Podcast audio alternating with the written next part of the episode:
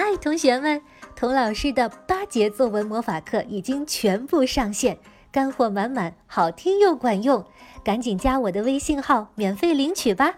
微信号听好了，是“童老师课堂”这五个字的汉语拼音加上数字一，童老师在作文课等你哦。大人物，小故事，小少年，大梦想。欢迎来到童老师课堂的奇葩名人录。你好，我是童老师。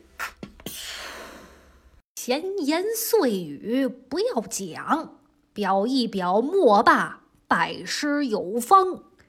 话说莫扎特八岁了，作为音乐神童啊，在欧洲各地巡回演出也有两年多了，已经是经验丰富的老演员了。但是莫爸呢？越看越着急，着急什么呢？着急莫扎特的作曲能力啊，迟迟不见长进，谱出来的曲子呢，还像小孩那样幼稚简单。你也许会说，莫爸，人家本来就是小孩嘛。莫扎特四岁就会谱曲了，我四岁才刚学会数数呢，你着什么急呀？莫爸肯定跟你摆摆手说。哎呦，谁都没有我了解我的儿子。凭他的天赋、他的乐感和他在音乐上的见识，他的作曲水平啊，不应该这么低。这孩子呀，估计还没有开窍呢。我呢，哎，别的没有，还算有点自知之明。我自己啊。啊，只不过是一个三流的作曲家，在谱曲方面不能很好的教他，所以啊，现在的当务之急就是为他找一位一流的老师，好好点拨点拨他。哎，那么吧，哪位老师才入得了您的法眼呢？嘿嘿，童老师，你知道作曲家要练的两个基本功是什么吗？嗯，不知道，一个是和声，一个是对位。和声啊，很简单，就是有一条主旋律啊，上上下下的音符要像众星拱月一样去烘托这条主旋律，让主旋律听起来更立体，更令人印象深刻。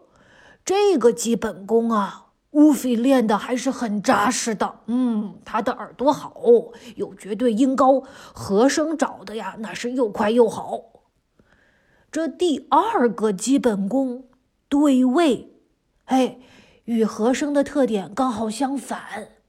用对位法写出来的曲子呀，起码得有两个不同的主旋律，但是放在一起演奏呢？又要和谐不冲突，哦，这是不是就像两个人唱两首不同的歌，别人不觉得吵，反而觉得更好听了？哎呦，这也太难了吧！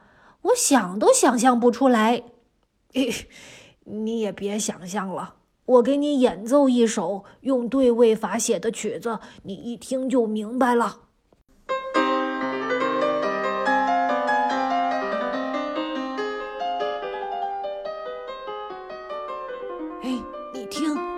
你能听出来这里头有两条截然不同的旋律吗？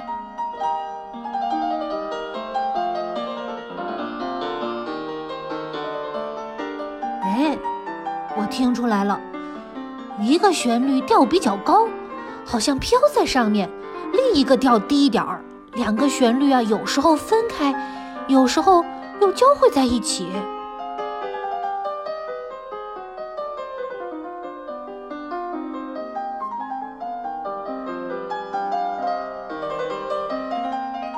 哇，莫爸，这种谱曲方式好像好难呢。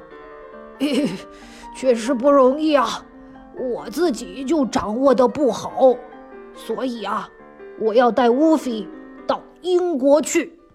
啊，英国？莫爸，您那个年代，别说火车、飞机、轮船了，连个烧柴油的拖拉机都没有。你从奥地利到英国还要翻越阿尔卑斯山，太辛苦了。而且那时候你们还没有蒸汽船吧？你怎么横渡英吉利海峡呢？哎哎，坐帆船呗。那太危险了。哎呀，莫爸，我说，欧洲这么多好作曲家，你为什么要舍近求远，跑到英国去学作曲呢？哎呀，童老师。谢谢您的关心。欧洲啊，确实有很多好作曲家。可是你知道谁是对位法的大师吗？谁呀？Johann Sebastian Bach。我刚才给你演奏的，就是他写的降 A 大调第十七副歌曲。老巴哈先生，他不是在德国吗？哎，童老师，您还现代人呢，消息怎么这么不灵通啊？老巴哈早就过世了，哦，愿上帝保守他的灵魂。哎，要是他还活着，就是住在中国，我都要带着乌菲去找他。老巴哈不在了，他的小儿子小巴哈还活着。大师学不到，咱们就跟得到大师真传的儿子学。他的小儿子 Johann Christian Bach 就住在伦敦。那您打算在伦敦待多长时间呢？多长时间？我哪知道。乌菲需要多长时间把对位法学到手，我们就待多长时间。就这样，在长途旅行仍然非常危险的十八世纪，莫爸带着八岁的莫扎特和十二岁的南尼尔，历经九九八十一难，远渡重洋，到英国伦敦拜见了太极宗师张三丰。哦，呃，不对，呃，是德国作曲家 Johann Sebastian Bach 的嫡传弟子，江湖人称“伦敦巴哈”的。Johann Christian Bach，他们一学就是五个月。学成归来，莫扎特在九岁写出了他人生中的第一首交响曲，十二岁完成了他的第一部歌剧。莫扎特就是这样，站在一个个大师的肩膀上，博采众长，勇猛精进，最终形成了自己的风格，成为新一代的大师。听到这儿，我相信你不但佩服莫扎特，对莫爸也是五体投地吧？哎，小朋友，你想不想有像莫爸一样的爸爸呢？